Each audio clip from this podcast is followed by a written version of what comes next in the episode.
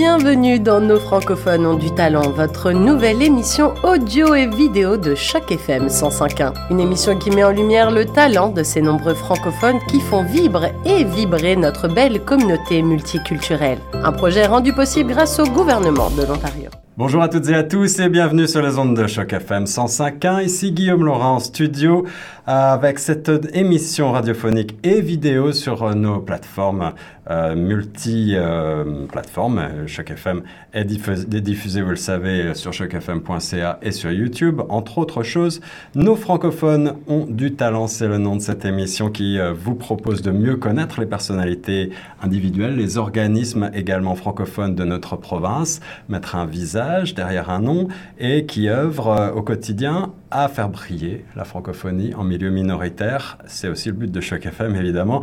Aujourd'hui, notre invité a un rôle central dans cette francophonie torontoise vibrante. C'est aussi un parcours personnel riche et atypique que j'ai envie de vous faire découvrir, qui va, j'en suis sûr, vous inspirer. J'ai le plaisir de recevoir en studio Monsieur Tudor Alexis, consul général de France à Toronto. Bonjour, monsieur Alexis. Euh, bonjour, Guillaume. C'est un plaisir d'être euh, avec vous aujourd'hui dans cette émission euh, que, dont je salue l'initiative. Merci de vous prêter au jeu du portrait, portrait qui revient sur votre parcours. Comme je le disais, on va essayer de revenir en arrière dans votre, dans votre vie et dans vos multiples voyages, essayer de tirer des conclusions des expériences que vous avez eues et peut-être des observations en particulier en matière de francophonie évidemment pour euh, co-animer l'émission et m'aider avec la technique aujourd'hui j'ai le plaisir d'avoir à mes côtés Nathalie Salmeron. Ça va Nathalie? Salut Guillaume, bonjour monsieur le consul, ça va très bien merci. Hmm. Nathalie va peut-être interviewer aussi le consul avec quelques questions pertinentes euh, tout à l'heure. J'espère qu'on aura l'occasion euh, de parler un petit peu euh, de vos goûts aussi personnels. Nathalie s'occupe de la programmation musicale. Je suis sûr que vous aurez peut-être quelques... On va pas faire un questionnaire à la Bernard Pivot, mais on va essayer quand même de vous connaître un petit peu plus intimement, monsieur le consul.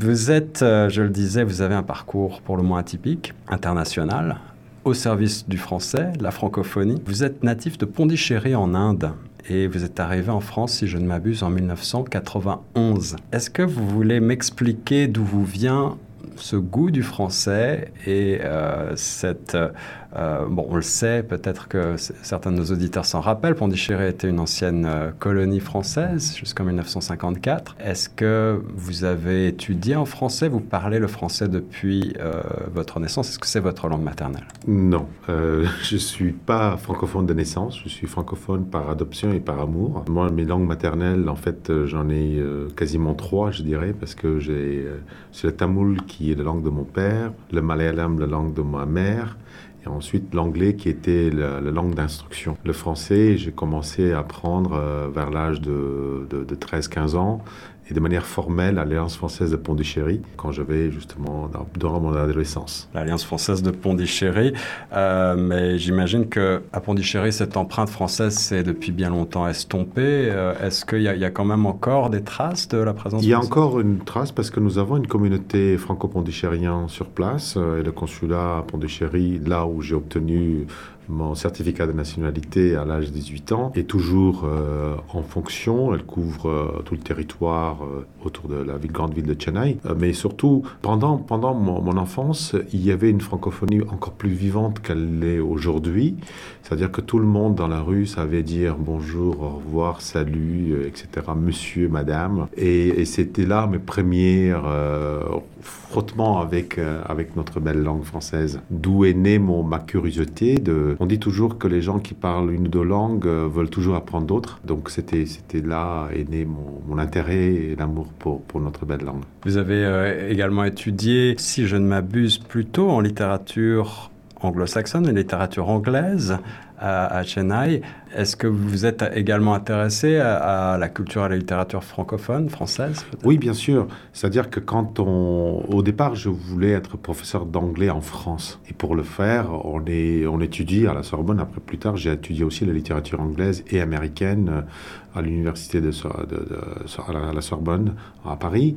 Mais dans le but de ouvrir le, les perspectives sur le monde des, des, des, petits Français dans, dans, le lycée et le collège. Parce que je trouve que c'est important et c'est ça qui est intéressant dans la francophonie, c'est que la francophonie, c'est pour moi, c'est déjà une ouverture au monde. Donc c'est dans ce but-là que j'ai spécialisé dans la littérature anglaise, qui m'a enrichi. Mais plus tard, évidemment, comme, comme, tout bon français, j'ai pris mes classiques, que ce soit Rouge et Noir ou La Peste et les autres grands œuvres, sans parler des œuvres encore plus anciennes, qu'on apprend parce que ça fait partie de notre, pas seulement de la culture, aussi le patrimoine francophone. Voilà. Mais cette démarche d'avoir voulu euh, devenir français, un petit peu tardivement, j'allais dire, euh, je, pense dans la vingtaine, début de la vingtaine, euh, c'est quand même pas banal. C'est de venir adopter une autre nationalité et adopter par conséquent sa, culture, entre guillemets, l'embrasser. Vous aviez, vous aviez un, véritable amour, une véritable passion pour le français? Je dirais que oui, vous avez bien résumé les choses. Je crois que la France, c'est mon premier amour, je pense. Que, et, ma femme qui est euh, française de naissance en France, euh, d'une vieille famille protestante, euh, me dit souvent que me, dit, dit à, nos amis que je suis plus français qu'elle. Oui, comme comme tous les convertis, vous savez, on a, un peu trop la la, volonté d'exprimer les raisons de notre conversion, mais mais c'est je dirais pas en fait bah, tout à l'heure, je disais une petite blague en disant conversion, mais en fait, c'est une, c'est plutôt, on épouse une, euh, une culture, mais aussi un idéal de, la, de ce que c'est la, la vie en communauté, la vie en partage, et surtout euh, une vision du monde qui est différente. Euh, comment on perçoit quelqu'un qui est à Bamako comme étant un cousin ou un frère parce que nous avons une langue en partage. Comment nous voyons euh, nos, amis des poètes haïtiens comme étant des éclaireurs de la, beauté de la langue française à travers leur, poésie, leur approche, leur utilisation des syllabes de la langue française pour évoquer la beauté du monde. Et donc on a beaucoup plus de choses en partage parfois avec des gens qui sont au-delà des océans qu'avec parfois avec nos voisins, avec qui on est en dispute parce que l'arbre du voisin un peu empiète sur votre terrain, etc. Euh, et, c'est ça la beauté, euh, je trouve. Alors, je le disais, pour euh, revenir sur vos études, votre parcours universitaire, diplôme d'un bachelor en littérature anglaise à l'université Loyola, et également ensuite un master en civilisation américaine. Est-ce que vous avez, vous vous êtes intéressé à ce moment-là également au Canada? Est-ce que ça faisait partie de votre sujet d'étude? Je me suis intéressé beaucoup à la période qui est proche à la politique canadienne, c'est-à-dire à la, période de, de New Deal. Euh, dont on parle beaucoup aujourd'hui après le post-Covid parce qu'on parle de, de, la, croissance verte et le New Green Deal, on parle de ça parce que c'était des années de Roosevelt qui était une approche de comment l'État doit aussi faire fonctionner de régulateurs pour associer le plus grand bonheur de tous les citoyens. Après la crise de 29. Après, la crise de 29, etc. Et ça, c'est l'essence même de la construction canadienne, de comment euh, que la santé, les, les, biens publics doivent être aussi assurés par, euh, un minimum de régulation, un minimum d'intervention de l'État. Donc je ne pas, je ne dirais pas une vérité en disant que je me suis intéressé au Canada quand j'avais 22 ans. Non, euh, l'intérêt pour le Canada est venu bien plus tard, après que je sois passé par, par d'autres continents, je veux dire. Mais euh, in fine, ce que j'ai appris pendant ces années-là me sert encore aujourd'hui pour euh, décortiquer la, politique publique canadienne. Alors vous le disiez, vous avez voyagé de par le monde, vous êtes passé par la Côte d'Ivoire. On en parlait un tout petit peu euh, hors antenne tout à l'heure. Je crois que vous avez fait votre service militaire là-bas. Oui, en tant que, en tant que professeur d'anglais dans, dans, le lycée français. Euh, en coopération Voilà, en coopération, au lycée français d'Abidjan. Euh, mais pour tout vous dire, c'est l'Afrique qui m'a orienté vers la diplomatie. Alors, quel souvenir justement avez-vous de ces expériences-là, de ces voyages et de ces rencontres que vous avez pu faire à ce moment-là? Écoutez, pour moi, c'était une, une, découverte énorme. On n'imagine pas un jeune qui vient d'un autre monde euh, qui s'appelle l'Inde, parce que c'est quasiment un sous-continent avec le Babel des langues, etc. Vous arrivez à, Paris, en Europe, vous découvrez l'Europe avec toute sa richesse, et après vous plongez dans, dans, l'Afrique occidentale, et là on découvre d'autres valeurs euh, qui, qui, sont la valeur de la communauté, le respect de l'aîné, le, le, respect de la parole, le, le respect de partage et, et, et, toutes ces, toutes ces beautés qui sont parfois ignorées par, euh, par des gens qui pensent, qui ont une idée préconçue de l'Afrique. Et pour moi, c'était de dire, mais bon sang, mais si je rentre de, de Côte d'Ivoire et que je vais passer toute ma vie en, en, en, France après, ça va être un appauvrissement. Alors qu'est-ce que je dois faire? Et puis l'Afrique a aussi ses, ses, défis. Et je me suis dit, mais j'aimerais aussi, de par mes rencontres avec, euh, avec différentes euh, personnes à, partout dans, dans, cette région, comment je peux mieux servir la politique européenne de coopération, politique française de développement, etc. Donc c'est de là est né. Et Ensuite, j'ai beaucoup voyagé en Afrique, en, en RDC, euh, au Burkina, Madagascar, euh, je suis parti en Afrique du Sud. Euh, ah oui, pas que des pays francophones. Pas que des pays francophones, ouais. mais, mais, mais, majoritairement des pays francophones. Euh, j'étais au Kenya, mais après, l'Haïti par exemple. Euh, au, en tant que professeur, là, vous étiez enseignant Non, mais en tant que diplomate, j'ai été appelé à effectuer des missions sur place. Et chaque fois, je ramenais quelque chose de, de, de positif de ces expériences. Et, chaque fois, je rencontrais des, personnes, euh, des personnalités locales, des artistes, des scientifiques, des professeurs, etc. Et, je rapportais pas seulement des, souvenirs pour mes enfants, mais aussi des, choses qui m'ont beaucoup aidé à élargir la perception du monde. In fine, je, pense, pour revenir à notre sujet de la francophonie, c'est que la, littérature francophone, la, musique francophone, etc., ça permet à l'autre, l'auditeur ou, le lecteur, de dire mais tiens, euh, quand on dit euh, j'aime ce plat ou j'aime euh, ou j'ai été élevé de telle façon par ma grand-mère, on le dit de, mille façons différentes dans une seule langue. Et, et qu'est-ce qui fait ça? C'est que c'est la culture de la personne, c'est la structure sociale de cette personne, c'est l'habitude culinaire de cette personne qui fait que on enrichit notre propre vocabulaire, on enrichit notre propre vision du monde. Et, et, la langue, la langue française ou n'importe quelle langue d'ailleurs façonne en quelque sorte notre mode de pensée. Euh, il y a des mots, des expressions qui euh, sont euh, inexistantes dans d'autres langues. Ça, ça, dit beaucoup sur notre mode de pensée. Ce qui m'a intéressé dans ce que vous venez de dire, Monsieur le Consul, c'est évidemment l'enrichissement incroyable que constituent les voyages oui. du point de vue humain et du point de vue de rayonnement intellectuel et d'ouverture. Et je pense que c'est une des premières leçons peut-être qu'on peut tirer de cette euh, entrevue, on ne le dira jamais assez. Moi, ce qui m'intéresse aussi de vous poser comme question, c'est euh, ces années d'éducation nationale. Vous étiez enseignant une dizaine d'années. Oui. Quelles ont été, bah, quelle était la matière que vous enseignez? Et puis euh, quelles ont été aussi euh, là les observations et peut-être euh, les, les, expériences dont vous vous souvenez le plus? Alors, j'ai fait deux ans comme professeur de langue anglaise en Et puis, comme à l'époque, il faut savoir que je parlais pas, très bien le français, je parlais pas. Euh, et mon langue forte, que je veux dire, c'était plutôt l'anglais. Donc, très vite, euh, j'ai passé le concours de CAPES d'anglais et euh, que j'ai eu euh, deuxième tentative. Donc ça veut dire qu'on ne réussit pas tout d'un premier coup et qu'au contraire, on apprend de nos échecs.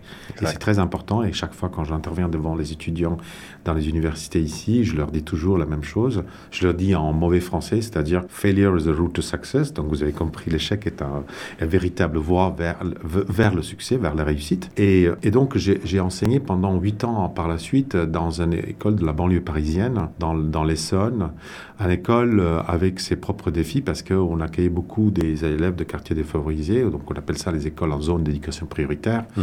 euh, en collège, donc les années difficiles, donc j'avais des classes, des élèves qui étaient très perturbés, euh, des, des, élèves qui, qui, qui, ne connaissaient pas encore le but de l'école. Alors c'était un, un, un, défi pour, pour, pour la communauté éducative, parce qu'on est aujourd'hui, Choc FM est logé dans l'enceinte de, de, deux établissements scolaires. Ici. Et je crois savoir que c'est aussi un défi ici, parfois, voilà, partout, pour certains professeurs. Partout, et, partout, partout. Et, euh, et qu'est-ce que vous dites justement à la jeunesse qui nous écoute aujourd'hui et qui parfois trouve qu'elle n'est pas intéressée par l'école, que l'école ne lui donne pas assez, qu'elle ne se reconnaît pas, qu'elle ne se retrouve pas parce que, parce que la vie est plus intéressante que l'école? Qu'est-ce que vous dites à, à cette jeunesse? Alors, je dirais à chaque élève qu'il y a une place pour toi dans ce monde déjà. Savoir que tu es attendu pour prendre cette, cette place. Et il y a, y a, une place pour toi. Dans, dans 5 ans, dans 10 ans, tu, tu, tu seras quelqu'un pour être un acteur de la société. De quelle façon c'est à toi de décider. Mais c'est pas la société de décider pour toi. Et si tu veux décider toi quelle sera ta place, ça passe par l'instruction.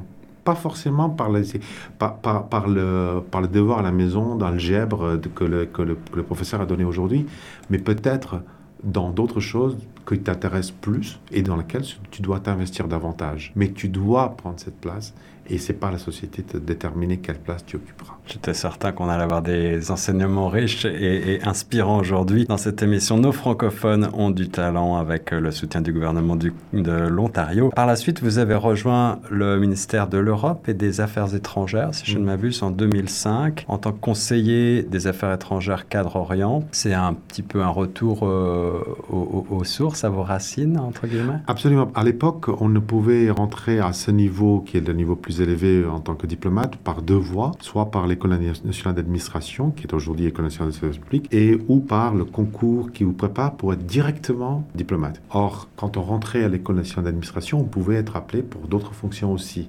Il n'y a que cinq ou six personnes parmi la promotion qui sont destinées à la diplomatie. Or, ma vocation, je l'ai trouvée, c'était d'être diplomate, donc j'ai choisi cette, voie-là. Et par contre, je ne savais pas que j'allais être affecté sur une autre zone, qui était pas ma zone de confort, j'allais dire, parce que j'avais j'étais spécialisé dans le monde Asie-Pacifique. Et le Quai d'Orsay m'a posé un défi en me mettant en charge de dossiers euh, qui s'occupent des pays du Maghreb. Donc ça m'a encore appris à être euh, ouvert à, d'autres questions euh, économiques, géopolitiques euh, de notre, dans notre coin du monde. Je fais des petits allers-retours, mais vous avez dit tout à l'heure, pour la jeunesse, dans 10 ans, dans 15 ans, vous trouverez vous aussi votre place. En ce qui vous concerne, Monsieur Alexis, est-ce que vous aviez comme rêve d'enfant cette diplomatie? Est-ce que dès le départ, vous saviez que vous étiez destiné à voyager, à promouvoir euh, non. non, pas du tout. Non, ça serait totalement présomptueux de ma part de dire que non, rien ne me prédestinait à être, euh, à être le représentant du gouvernement français euh, ici au Canada. Ça veut dire aussi que euh, si tu as des rêves, personne doit te dire que tu ne peux pas l'accomplir. C'est juste ça. J'aime ça. Alors vous êtes euh, euh, donc euh, au Maghreb, vous travaillez avec différents pays, j'imagine, Maroc. Quelles sont les, les, grandes rencontres qui vous restent, les grands, les grands moments dont vous êtes le plus fier ou qui vous, les grands souvenirs que vous avez de cette période-là de votre vie Alors, un diplomate ne doit jamais être fier de ses accomplissements parce que la plupart des accomplissements doivent rester derrière les, les rideaux. Ouais. Pour autant, vous savez, il y y a un projet euh, dont on parle aujourd'hui euh, ici en Ontario, au Québec, c'est le projet TGV. Et hmm. le projet TGV était euh, venu sur la table. Aujourd'hui, il y a un TGV qui circule au Maroc nos auditeurs qui nous écoutent, je sais qu'il y a des auditeurs de Choc FM, y compris dans la région Maghreb, je le sais parce que je suis bien renseigné. Ah oui. bien. Eh ben, ils savent qu'il y a un TGV ici. Un TGV eh ben, à grande vitesse, donc euh, voilà. Invention française effectivement. Invention française par l'entreprise Alstom, ouais. qui est installée aussi en Ontario, à Kingston, à Thunder Bay, et ici à Toronto. Exact. Eh ben, ce projet TGV est né, a germé pendant que, je dis pas que c'est moi qui l'ai créé, non pas du tout, pendant que je m'occupais des dossiers Maroc. Et, euh, et aujourd'hui, euh, sans le cacher, euh, je rêve d'un TGV qui partirait de Windsor jusqu'à la ville de Québec. Et vous n'êtes pas le seul, on, on l'attend impatiemment ce TGV-là, même pour relier Toronto à, à, Montréal. On en parle régulièrement, mais je crois qu'il y a encore un petit peu de chemin à faire. Et c'est vrai qu'on prend beaucoup de temps avec les transports actuels. mais c'est une autre question. Alors, les expériences, vous, vous, ne pouvez pas tout dévoiler, mais est-ce que vous avez fait des rencontres? Et puis là, je vais parler peut-être davantage dans le domaine culturel. On le sait, mmh. les diplomates rencontrent beaucoup de monde et il y a des personnalités qui marquent plus que d'autres dans une carrière. Mmh. Est-ce que vous avez, euh, comme ça, euh, dans la tête, un, un, artiste, un chanteur, un, un auteur que vous auriez euh, rencontré, qui vous aurait particulièrement ébloui? Plein. Je pense euh, à la grande dame qui, qui, qui, travaille pour la sauvegarde des, euh, des, euh, des grands singes, par exemple, dont le nom, c'est pas Diane Fossé, évidemment, c'est, le nom m'échappe, qui est toujours impliqué dans ce, dans, dans, dans ce sujet. Je pense à l'avocat George Bezos, l'avocat de, de, Nelson Mandela, hmm. par exemple, que hmm. qui n'est plus là malheureusement, que j'ai rencontré au centième anniversaire de, de, de naissance de Nelson Mandela à Johannesburg euh, en 2018. Je pense à des prisonniers politiques euh, qui étaient des co-détenus de Nelson Mandela, par exemple. Et tous ces gens-là qui ont euh, souffert pour que leur pays devienne libre et un pays démocratique. Donc euh, oui. Rencontre très forte, j'imagine. Pour retourner cette page africaine, pour terminer, on, parle parfois, surtout en ce moment, euh, et peut-être plutôt du point de vue euh, stratégique et militaire, mais on parle aussi culturellement et du point de vue de la langue, du recul du français en Afrique, sur le continent africain. quel est votre regard sur cette question? Alors, je, je n'adhère pas du tout à cette vision de recul de la de langue française. Je pense que c'est une vous avez bien raison de souligner ce, bruit de fond qui arrive, parce qu'en fait, ce qui se passe en Afrique, c'est euh, très inquiétant euh, par euh, la pénétration russe. Ouais, la désinformation. Voilà.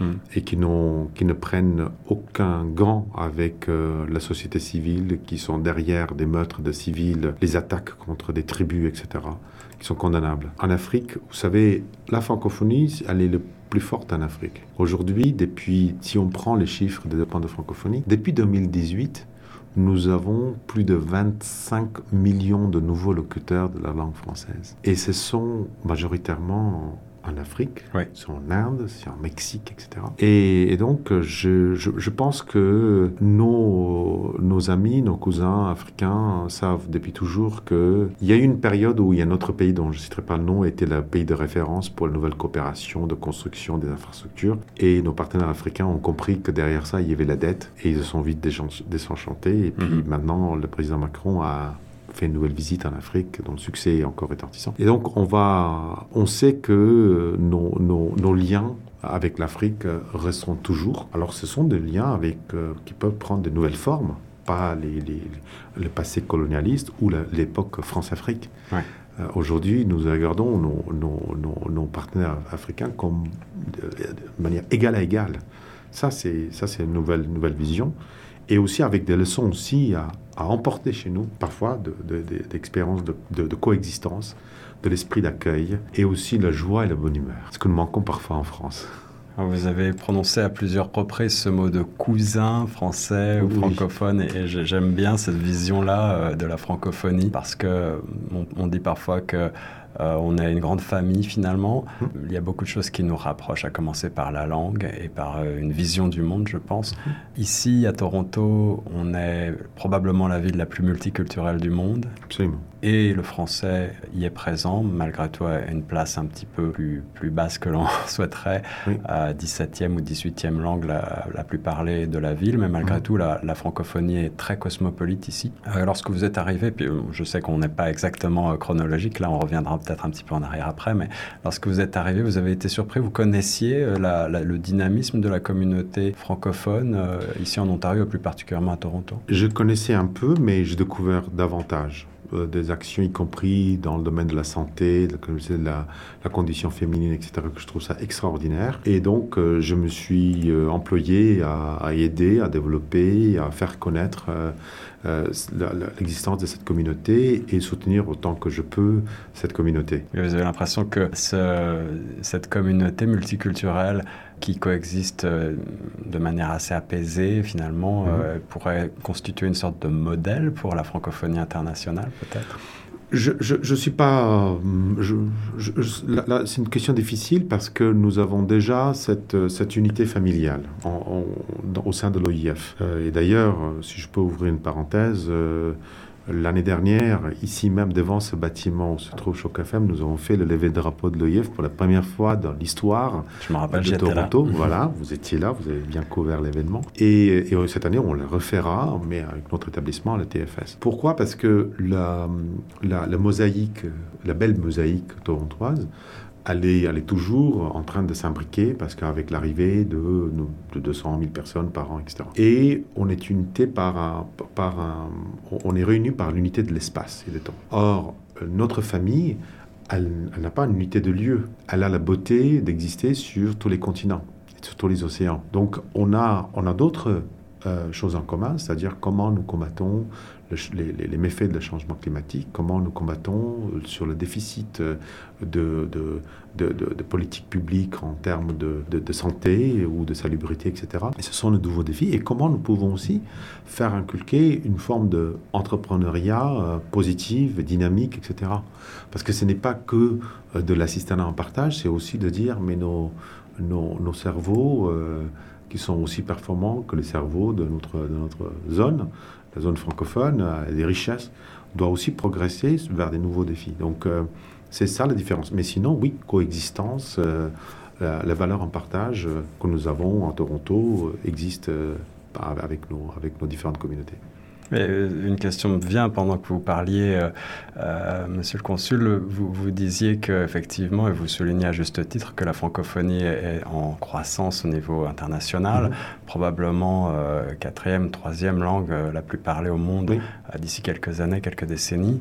Et, certains disent encore plus, grâce à la poussée démographique en particulier du mhm. continent africain, on en a parlé. Vous parliez de l'OIF et de, son, de sa sphère d'influence sur des questions très contemporaines et, très importantes pour l'ensemble de l'humanité, évidemment, celle de l'écologie notamment. Mhm. Vous avez le sentiment que le rôle de la francophonie, d'organismes comme l'OIF, pourrait être développé pour ces questions-là? On dit souvent qu'on est à la fois dans un monde mondialisé, mmh. euh, une économie très mondialisée, et qu'en même temps, il est très difficile de mettre en place des politiques transversales entre les États. Est-ce qu'un organisme comme l'OEF a vocation à ça? Oui, tout à fait. Et vous savez, euh, ce n'est pas nouveau ce que j'ai dit, parce que quand on a, on est en 2015, euh, comme tout le monde sait, nous avons eu l'accord de Paris. Pour arriver à l'accord de Paris, en amont de phase, parce que le, le COP 20 était à Lima, où c'était décidé que pour arriver à Paris, il faut que les pays arrivent à s'accorder sur un certain nombre de points. Or, la difficulté que nous avions rencontrée, c'était que vous avez des, pays, je ne dis pas que des petits pays, vous avez des pays francophones qui n'avaient pas la maîtrise de la technique de négociation sur les accords complexes tels que la COP. Et faire comprendre qu'est-ce que c'est la contribution euh, nationale euh, au niveau de lutte contre le réchauffement, etc. Parce que c'était des, c'était, des, des, termes extrêmement techniques. Et aussi partager de manière, participer de manière euh, effective dans la négociation sans, sans perdre l'intérêt ou les priorités. Donc nous avons mis en place avec l'aide de l'Agence française de développement, je me souviens, et l'OIF, si je m'abuse, des, des, des, des, ateliers de formation dans la technique de négociation pour, dans les COP pour des pays francophones. Hmm. Donc c'est déjà quelque chose qui, est, qui, qui, a existé, qui continue à exister. Et puis, euh, on a, on a, on a d'autres euh, d'autres sujets importants sur laquelle j'aimerais que les pays francophones, alors est-ce que c'est sous le coupole de l'UIF ou autre, doivent réfléchir, à savoir euh, les nouveaux droits. Euh, on, est, on est passé en 48 Déclaration universelle des droits de l'homme en disant OK, chacun doit avoir un toit, doit avoir le droit à l'éducation, doit avoir trois repas par jour. Mais ça, au XXIe siècle, ce ne sont plus les nouveaux droits, les, droits de l'homme. Pour moi, le nouveau droit, c'est euh, qui, qui, qui, détient le, les, le, tout le data que je crée les données pardon, que je crée.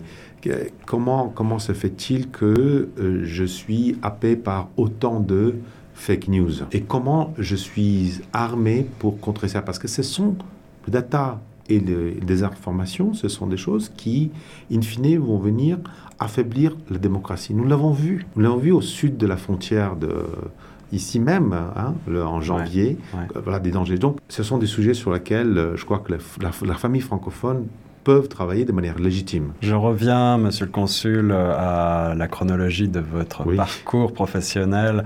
Euh, vous rentrez à Paris en 2015 et vous êtes inspecteur euh, des Affaires étrangères jusqu'en 2017. Et puis ensuite, vous êtes nommé conseiller diplomatique du ministre d'État, ministre euh, de la Transition écologique et solidaire. On, parlait d'écologie il y a un instant. J'imagine que cette question-là continue d'être très importante à votre cœur. Oui, absolument. Je, suis très attaché Et, je vais vous dire quelque chose, avant, euh, avant 2013, je n'étais pas très sensible à ce point-là sur les négociations internationales, sur l'importance de la biodiversité, sur l'importance de la, de par exemple la question de déforestation et de, euh, et de question de la, de la désertification. Ce sont des choses que j'ai, dont je ne connaissais pas vraiment dans les, dans les, dans les détails très fins. Vous n'êtes pas le seul. Voilà. Et, eh ben, voilà.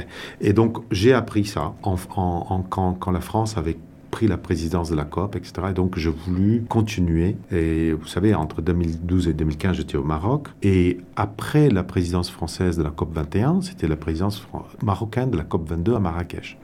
Donc, je me suis beaucoup occupé à faire la transition entre les deux présidences pour créer en sorte que les, le, Maroc pouvait aussi, euh, qui, avait déjà ses compétences, parce que le Maroc avait déjà organisé une COP, je crois que c'était la COP 7 en amont, mais pour que les deux équipes, euh, les équipes sortantes et l'équipe montante, puissent se coordonner. Et, et, comme vous avez une présidence d'un pays euh, qui avait une démarche volonté africaine.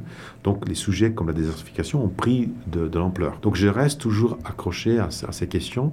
Je suis toujours très attentif à des questions écologiques qui, que, ici au Canada, je regarde très, de manière très attentive la politique publique euh, en Ontario, Manitoba, etc., vis-à-vis, avec, avec les, les différentes euh, défis. Hein. Et donc, euh, je, reste, et voilà, le, Canada a abrité la COP 15 de la biodiversité, c'est une belle réussite.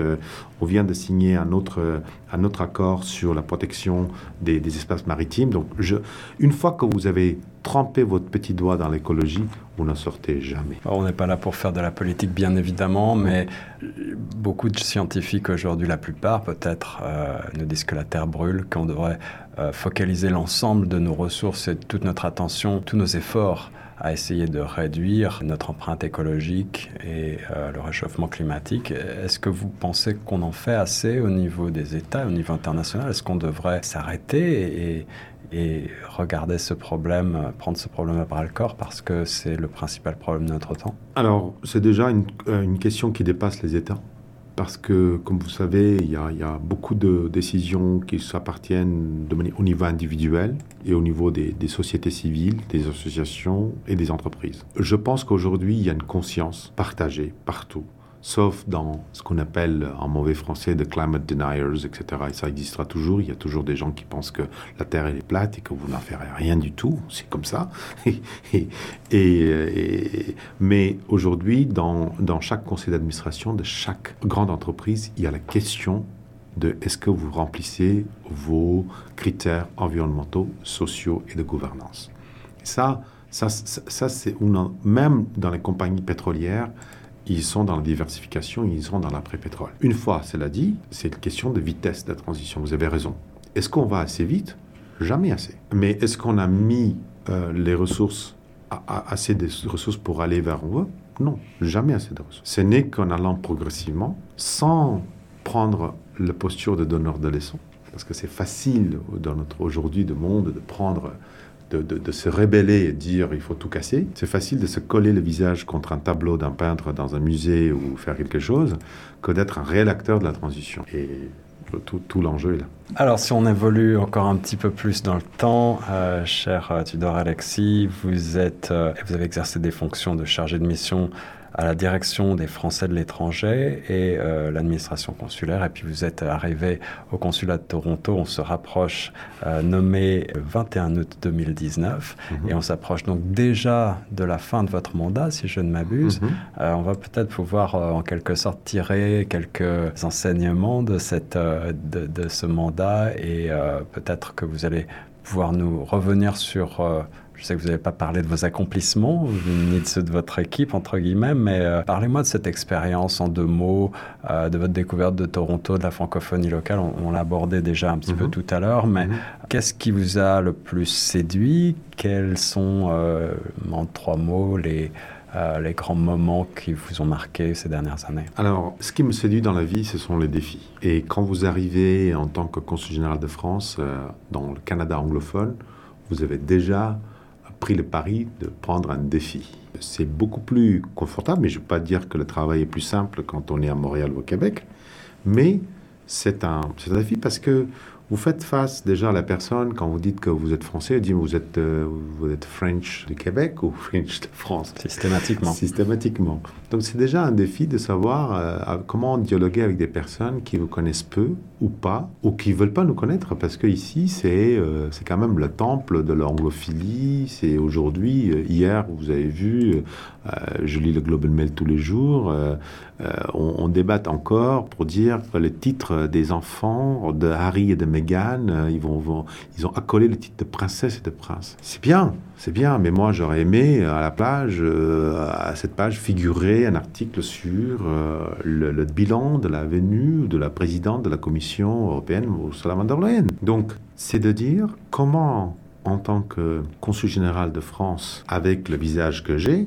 avec le parcours que j'ai, avec euh, mon anglophonie derrière qui peut être tenue contre moi, avec euh, mon nouveau, nouvel habit de, de consul général, je vais me dépatouiller en prêchant la bonne parole à des anglophones, ceux qui ne connaissent pas, en parlant leur langue, sans pour, passer pour quelqu'un qui ne défend pas euh, la francophonie. Alors, euh, en deux mots, vous avez évoqué euh, votre physique. On a aussi en vidéo ici sur euh, notre page YouTube. Est-ce que cette anglophonie, anglophilie de vos origines et également le fait que vous n'étiez pas français de naissance, mais mhm. bien, donc on en a parlé tout à l'heure, par démarche, par choix, est-ce que vous avez le sentiment que tout cela vous a plutôt ouvert des portes, vous a plutôt facilité la, ah bah, Absolument. Ouais pas du tout un con. Hein. Je suis le plus normand des Torontons, de Torontonian, voilà. À l'image de la francophonie plurielle. Eh ben voilà, on est, euh, j'incarne, ma, femme, il se trouve qu'elle est blonde, moi je, je, suis d'origine indienne et que je passe complètement inaperçu à Toronto. Donc c'est parfait pour moi aussi pour dire, écoutez, Toronto est inclusif, mais la famille francophone aussi est inclusive. Toronto est multiculturel, mais la famille francophone est aussi multiculturelle. Donc en fait, rien ne nous oppose, tous, tous unis. Et si on revient en France euh, une minute, euh, la France est aussi très multiculturelle et puis a euh, cette vocation d'accueil depuis longtemps mhm. inscrite dans, dans son ADN, entre guillemets, et, on trouve en France aussi une grande pluralité, en tout mhm. cas dans certaines grandes villes, de visages et, d'origine et de culture.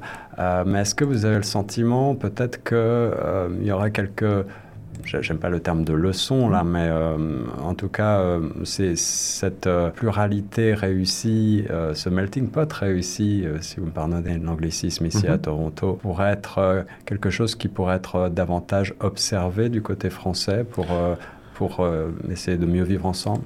Je, crois que la France regarde euh, déjà ce, que le Canada fait de mieux dans le système d'intégration dans, certains domaines, mais nous n'avons pas le même modèle. Nous n'avons pas le concept d'avoir... Euh, nous, nous, sommes, nous sommes un pays, la France, de tradition migratoire, mais nous ne sommes pas bâtis que sur l'immigration. Nous sommes un pays où nous n'avons pas... Nous avons une langue officielle.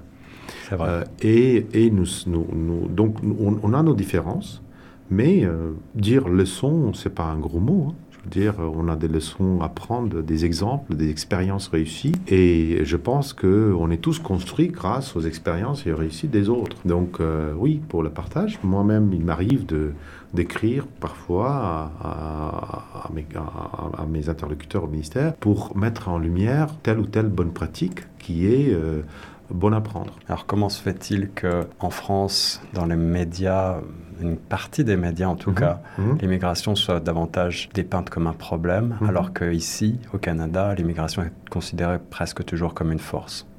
Alors, je dois apporter un grand miroir et le poser devant Guillaume. Ils disent, mais vous posez une question sur les médias.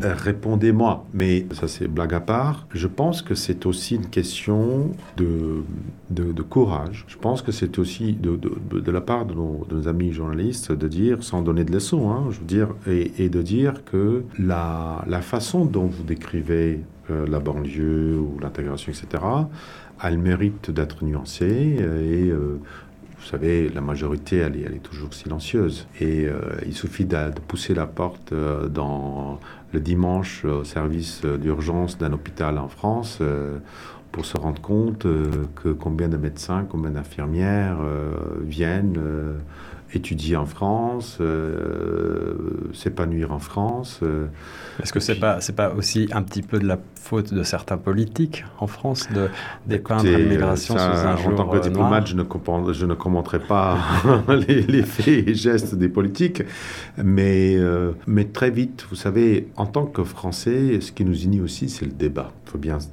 Et tout débat est bon quand il y a des polémiques. Donc, est-ce qu'on a eu un dîner familial sans qu'il y ait eu une engueulade ou une différence de point de vue? Donc, euh, ce qui doit voir aujourd'hui, c'est que en France, on est dans un pays stable, on est un pays avec la pluralité journalistique. Donc, vous aurez des, opinions diverses, vous aurez des, des courants de pensée divers, ça a toujours existé. Mais in fine, quand vous regardez la situation globale, la France va bien mieux que, que d'autres pays. Nous n'avons pas retenu des, des- parents séparés des enfants et les, les parents à la frontière comme dans d'autres pays. Nous n'avons pas voté pour sortir de l'Union européenne. Nous ne sommes pas élus un président qui dit que les Ukrainiens, il ne faut pas les supporter, etc., comme, comme d'autres pays, hein, etc. Donc on est, voilà, on a une situation euh, d'emploi qui est bien meilleure. L'investissement de- des, grands groupes étrangers, euh, on est de première destination. On a toujours autant de touristes. Donc, euh, c'est normal qu'en tant que euh, francophone, on, aime bien aussi regarder ce qui ne va pas en France. Et c'est tout à fait normal et c'est louable parce qu'il il faut, il, faut, il faut être prêt à se prêter à ce jeu de- d'examen. Mais à la fin, à la fin de la journée, on, est bien content d'avoir euh, la situation que nous avons en France. Alors, on va, on va avancer un tout petit peu sur Mm. votre mandat de consul qui euh, coïncide malheureusement pour vous avec euh, la pandémie. J'imagine Oui. que cette gestion-là euh, a laissé aussi quelques, quelques traces, a, vous a causé du souci nécessairement. Est-ce que, comment, comment s'est passée cette période-là pour vous, c'était très compliqué pour tous, mais euh, je dois dire que c'était plus compliqué pour, des, pour mes collègues qui étaient ailleurs dans le monde où il n'y avait plus de liaison aérienne. Nous avions la chance d'avoir un France qui a opéré des vols jusqu'au dernier Français qui souhaitait retourner en France. La plus grande difficulté pour moi pendant la Covid, c'était de regarder droit dans les yeux à un jeune qui vient d'avoir son permis de travail, son PVT, et qui a investi tant d'argent pour venir s'installer, etc. Et au bout de trois mois, on lui dit, en fait, il n'y aura pas de restaurant qui va être ouvert, donc toi tu es venu pour travailler dans la restauration, il va falloir que tu rentres. Et ça, c'est très dur. C'était très dur pour mes équipes d'entendre des histoires individuelles. Et moi, ce dont j'avais peur, c'était que l'équipe, à force d'entendre ces histoires et prêter secours à ces personnes, l'équipe euh, ne puisse pas encaisser le choc. Parce qu'il faut savoir qu'avant, nous avons un standardiste et on, on est devenu qu'un standardiste. En fait, on répondait tous au téléphone. Donc, on n'avait pas la formation de dire, il n'y avait pas de cellules d'écoute psychologique derrière des personnes quand ils avaient fini leur tour de standard. Donc, c'était très long. Deuxième chose, c'était la longueur de la pandémie. Personne ne savait quand ça allait finir. Donc, la, la consigne que j'avais donnée, euh, qu'on donne toujours quand on monte des équipes de crise, c'est de dire ne vous dépensez pas toute votre énergie dès le premier jour, le deuxième jour. Assumez euh, le fait que vous serez appelé même dans dix jours. Sauf que ça n'était pas été dix jours, c'était deux ans. Et puis, ne pas perdre le travail que nous avons réalisé avant, ne pas le laisser s'effriter. Donc, grâce à un certain nombre de, un niveau d'ingéniosité, nous avons continué à travailler avec, avec, avec nos interlocuteurs, que ce soit les, les, les décideurs politiques, les acteurs économiques, etc. Et nous avons construit des, instruments pour donner un, un petite aide à nos entreprises. Fameuse euh, plateforme Francison que nous avons France les Ontario, on, l'a créée pour ça. On a quand même lancé euh, la belle euh, communauté French Tech en mai 2020 pendant la pandémie et qui a bien cru pendant, tout ce temps. Nous avons aussi connu des investissements énormes dans, différents secteurs. Par exemple, ça n'a pas empêché à Sanofi d'investir quasiment un milliard ici. Nous avons eu beaucoup de boîtes qui ont même accru leur, présence euh, géographique en Ontario pendant, ce pendant. Donc, il y avait cette problématique de dire comment faire en sorte que euh, l'équipe puisse rentrer et retourner au travail. Parce que nous n'avions pas été empêchés de venir travailler parce que nous étions aussi un service essentiel. Le plus dur pour moi, c'était de ne pas pouvoir rendre à Ottawa voir mes compatriotes, rendre à Sudbury et surtout à, à Winnipeg. C'était, il y avait une, une obligation de faire 14 jours de quarantaine, donc je ne pouvais pas y aller. Donc malgré tous ces handicaps, nous avons fait des choses. Aussi, je ne sais pas si vous vous souvenez, euh, la première Bastille Day que nous avons Ouais. fait euh, au profit des éboueurs de, de Toronto. 1100 éboueurs, nous avons fait ça. Deuxième Bastille Day, nous avons fait de manière en présentiel, mais chacun dans sa voiture, avec 550 personnes à Ontario Place, c'était magnifique. Et puis après, on s'est dit, mais comment on se retrouve tous en physique? Donc, parce qu'on a perdu l'habitude. C'est la grande question qu'on s'est beaucoup posée hein, voilà. ces derniers temps. Voilà. Vous arrivez déjà bientôt à la fin de votre mandat, je crois, donc, euh, et un successeur va prendre la suite du, du consulat, je pense, euh, à la prochaine rentrée. Mhm. D'ici là, il y aura encore un autre Bastille Day Oui. avec le consulat. Mhm. On n'a pas parlé exactement des missions et euh, de ce que vous faites au quotidien, euh, évidemment, au consulat, mais vous servez avant tout, bien entendu, euh, les Français ici. Oui. Et je crois que vous avez une circonscription qui fait l'Ontario et le Manitoba, c'est bien ça Absolument. Quelques détails si on, veut, si on veut prendre contact avec vous, si on a besoin de, euh, de services, comment on vous rejoindre Ah, D'abord, je veux absolument rendre hommage à l'équipe formidable du consulat parce que nous savons euh, que sans une équipe qui est bien entourée et bien armée pour faire face à toutes les urgences, parce qu'un consulat ne gère pas que de quotidien, etc., on ne, peut pas réussir. Alors donc, je suis très fier euh, de, mon, de mon équipe et, et, euh, et, aussi de, de qualité de service que nous, que nous donnons. Si vous allez sur les avis Google, souvent les gens qui sont mécontents mettent les avis, mais on a aussi des gens qui sont contents. Donc, euh, on ne cherche pas non plus à avoir, on n'est pas non plus un, établissement hôtelier, on ne cherche pas non plus les 5 étoiles de chez TripAdvisor, ceci dit. Nos services que nous- les services que nous offrons sont variés, c'est-à-dire qu'au-delà de la simple question de renouveler vos papiers d'identité et euh, avoir le, euh, votre état civil quand vous avez naissance, divorce, décès, etc., mis dans votre, dans votre état civil. Nous donnons aussi un, accompagnement à ceux qui sont dans le besoin. Par exemple, si votre enfant est scolarisé dans le lycée français, dans etc., vous avez droit à bourse. Euh, si vous êtes dans le besoin euh, au niveau des, des aides, euh, allocations, etc., nous allons aussi donner ça. Et c'est très simple parce que nous avons un- une adresse email très générique et nous répondons sous 48 heures. Et c'est l'engagement qui a été pris, qui est respecté depuis, depuis mon arrivée. Et le consulat se trouve sur euh, la rue Bloor, évidemment, en plein centre euh, de Toronto. Monsieur le consul, on arrive bientôt à la fin de cette émission. Euh, je, je pense que vous ne pouvez pas dévoiler quelles seront vos prochaines attributions, mais est-ce que vous avez des projets à l'avenir pour les mois qui vous restent ici à Toronto et puis un petit peu au-delà? Est-ce qu'on va vous retrouver en diplomatie? Alors, pour le prochain mois, j'ai encore des, des, des pistes pour, pour, sur lesquelles je travaille déjà. Un projet sur euh, réunir les alumni, ceux qui ont étudié dans les universités françaises, Mm. comment les réunir, etc. Donc ça, c'est un projet. Mon équipe sait que j'ai toujours des projets, toujours des projets, etc. On a des projets de communication, mais on a aussi d'action. Donc là, c'est ça. C'est comment, comment faire en sorte que... J'ai aussi un autre projet que je ne dévoilerai pas, c'est sur la reconnaissance de la patrimoine européen du Canada. C'est-à-dire comment le passé européen du, du- du- Canada et de l'Ontario doit être valorisé. Vous avez vu euh, mes actions pendant la présidence française de l'Union européenne l'année dernière. On a fait beaucoup de choses dans les provinces, à l'intérieur, à l'extérieur de Toronto. Nous sommes allés à Niagara, là on est allés tous, en tant que tous les consuls sont allés euh, euh, à Brampton, et donc faire connaître l'Europe à ceux qui existent en dehors de Toronto et pas rester euh, dans le confort de Toronto. Donc j'ai un projet, je ne sais pas si ça va aboutir pour ça, donc voilà. Et puis euh, aussi continuer sur la francophonie parce que la, semaine- dans les deux jours qui viennent, ce sera la semaine de la francophonie. Absolument. Donc, euh, je compte organiser quelque chose euh, qui va réunir l'ensemble de des acteurs importants de la francophonie. Donc ça, c'est toujours mon cheval de bataille. Et s'agissant, je suis diplomate de carrière, donc euh, évidemment ma maison c'est le Quai d'Orsay, donc euh, je serai d'autres attributions. Je, j'attends à ce que les, différentes euh, propositions que feront mes supérieurs à Paris pour, pour ensuite choisir une destination où j'aurai autant de défis et autant d'amis dans la société civile pour m'aider à relever ces défis. Mais est-ce que vous avez un- une envie, euh, une envie de, continent, l'Europe, un retour en Europe? Ouais, ouais.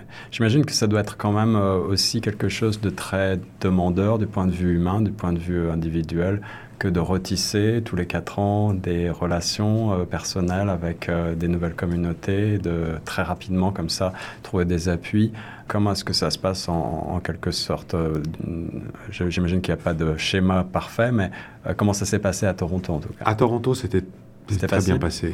Vous êtes accueillis, vous êtes attendus, et puis si vous, savez vous prendre, vous avez les portes qui s'ouvrent. Et je, dois rendre hommage à tous mes interlocuteurs, en commençant par la Première ministre qui m'a accueilli euh, trois mois après mon arrivée, ce qui s'est jamais fait en, en entretien tête-à-tête, etc. Et c'était le cas aussi des présidents d'université, c'est le cas des, grands présidents des institutions culturelles, etc. Donc euh, j'étais très heureux d'avoir cette là. Et ce n'est pas le cas ailleurs, partout.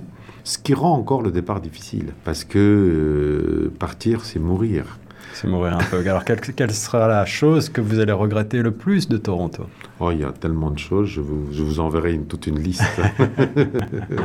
bon, on termine sur un petit portrait chinois pour euh, mieux vous connaître en, deux mots. Est-ce que vous avez un mentor ou un modèle? Ça peut être une personnalité historique, une personnalité de fiction. Est-ce que vous avez un modèle qui vous gouverne ou qui, que vous avez dans le coin de la, tête? Très humblement, mon père. Ah, ok. un peintre que vous affectionnez particulièrement Tellement Justin. Euh... Vous, êtes un, vous êtes un amateur d'art, je crois. Oui, Rembrandt. Rembrandt, l'école euh, La couleur. Couleur? Oui. Euh, jaune d'or. Jaune d'or. Un auteur. Dumas. Beaucoup de francophones. Puisqu'on est une radio musicale, on va terminer avec euh, un chanteur ou une chanteuse? Mark Knopfler. Ah, petite euh, exception. Alors, ok, on va, on va préciser chanteur ou chanteuse francophone. Très dur. Ismaëlo. Ok, super. Et on termine, c'est la dernière question. Euh, votre coup de cœur du moment musical? Euh, Juliette Armanet. Juliette Armani, alors voilà, une bonne idée à écouter euh, sur Choc FM, bien évidemment. Monsieur le consul, merci beaucoup d'avoir été notre invité dans cette émission Nos francophones ont du talent. C'était la dernière de notre série de 40 émissions, euh, une émission soutenue par le gouvernement de l'Ontario. C'était Tudor Alexis. Merci beaucoup. Merci beaucoup à vous, à l'équipe de Choc de Choc FM. Merci.